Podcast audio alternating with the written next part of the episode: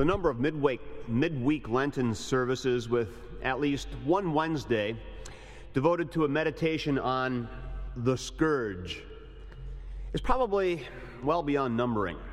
Jesus and the scourge. It is a title that makes sense, and it presents an immediate outline. You've probably heard it, you may even have preached it. It goes something like this Our innocent Lord is made to endure excruciating pain at the hands of a heartless Roman soldier with his fearsome weapon, which is vividly and eagerly described in gory detail. Faithful Lenten worshippers probably know more about Roman whips than they do about how God can repent of evil.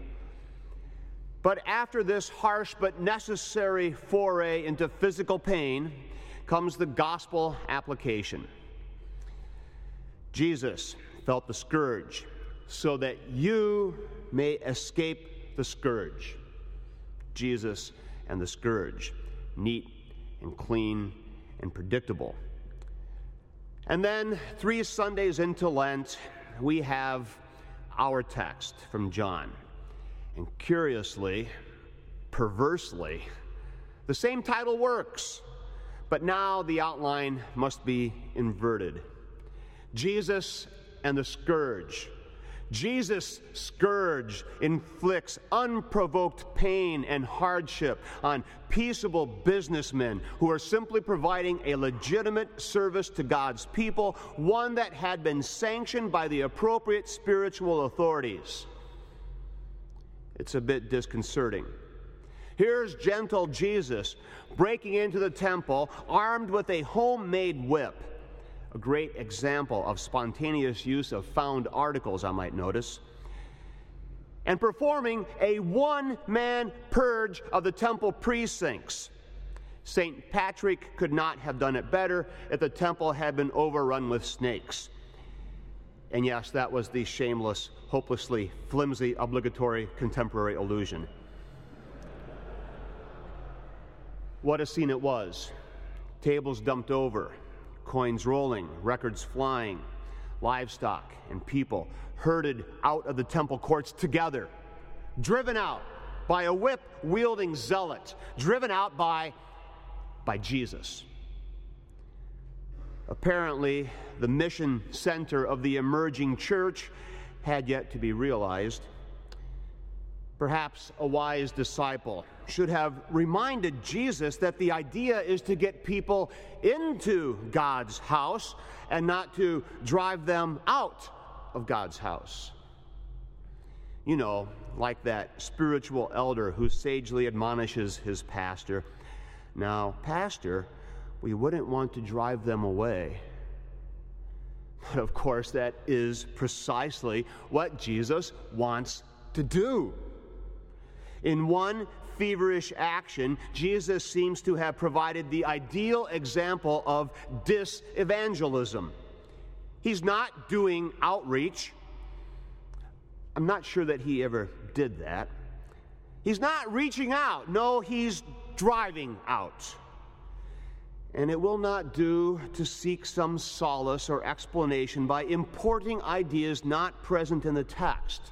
I mean, if we can assign some sort of guilt to these businessmen, greed or deception, or selling wares at stadium prices, or changing money at cutthroat rates and so fleecing pious pilgrims, well, then this might be a little bit palatable. Then these businessmen are just getting what they deserve, and Jesus' action is justified and acceptable, at least a little bit.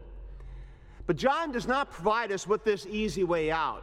As recorded by John, these temple entrepreneurs were guilty of only one thing they were making the Father's place, the Father's house, a business house. That's the charge. But none of this is the point that John is after. This is all preliminary to the inevitable showdown provoked by Jesus' action. And it doesn't take long for the challenge to materialize. It is the obvious question, the question John rejoices to record. What sign do you show us to prove your authority for doing these things?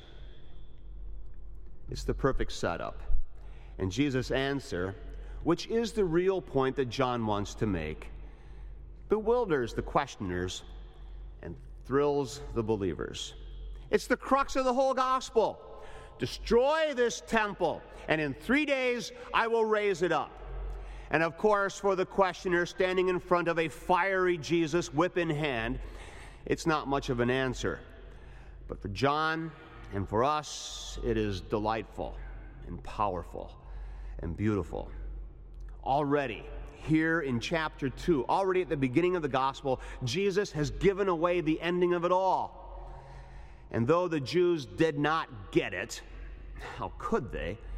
Jesus' answer is the best possible answer. His authority is best proven not with a little heavenly thunder or a spontaneous miracle there in the temple. No, his authority is proven perfectly in the sign of Easter. Jesus can cleanse the temple because he can raise the temple. That's the reason he has the authority. He can drive people out of the temple because he is the temple raiser. God's house. The temple is God's house.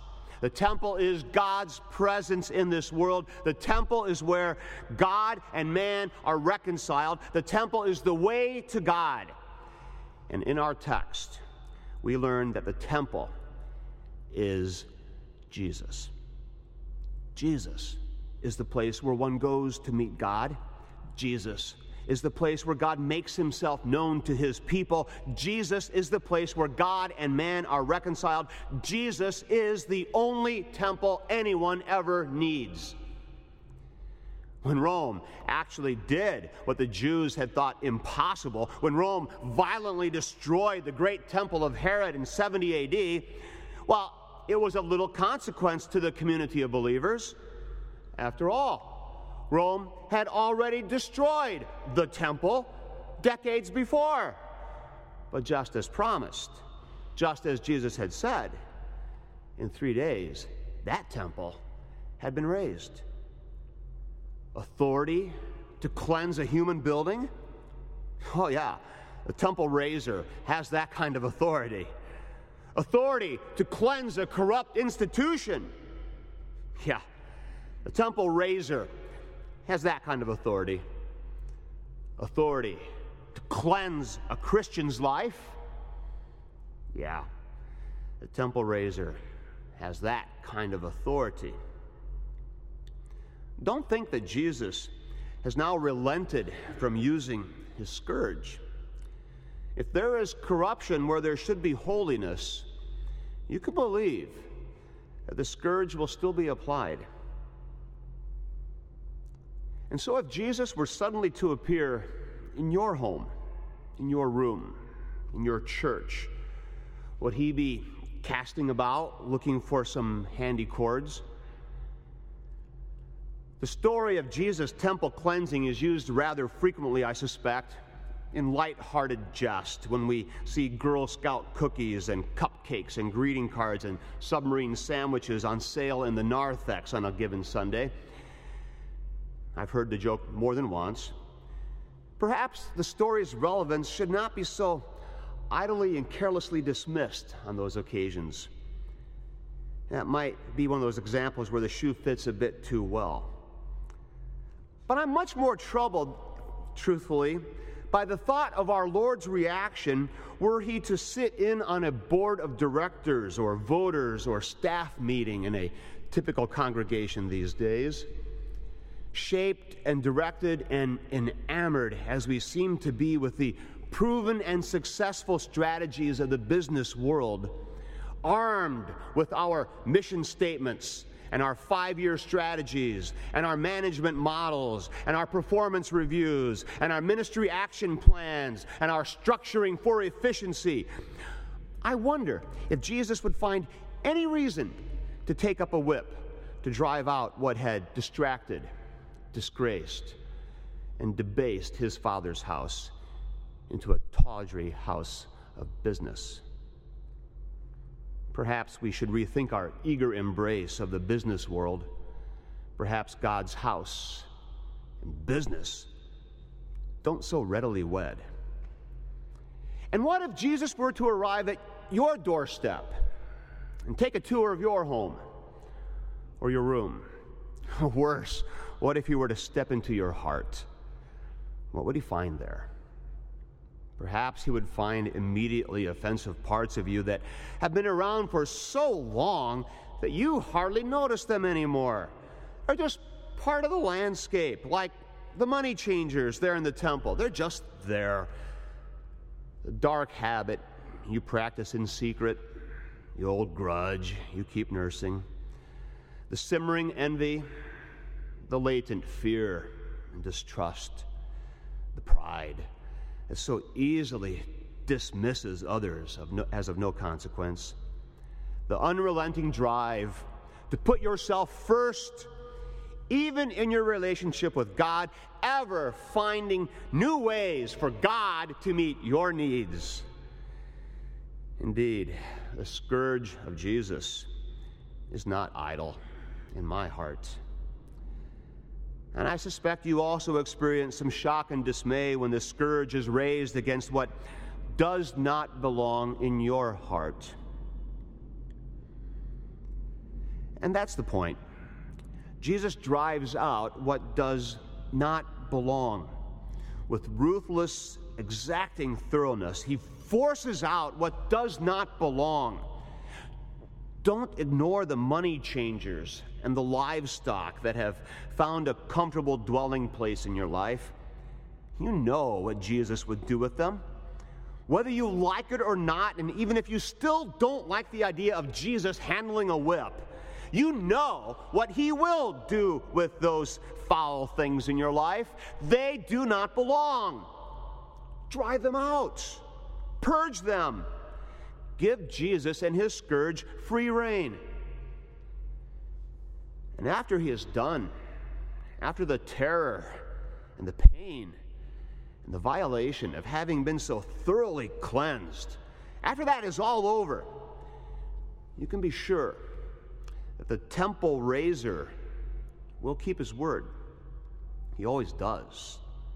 Be sure that you, you who through baptism have been made one with Jesus, you who are, by the grace of God, also a dwelling place of the Holy Spirit, you, you who have been made a temple of God, you also will be raised and remade, resplendent with the purity and the beauty and the glory of Christ Jesus Himself.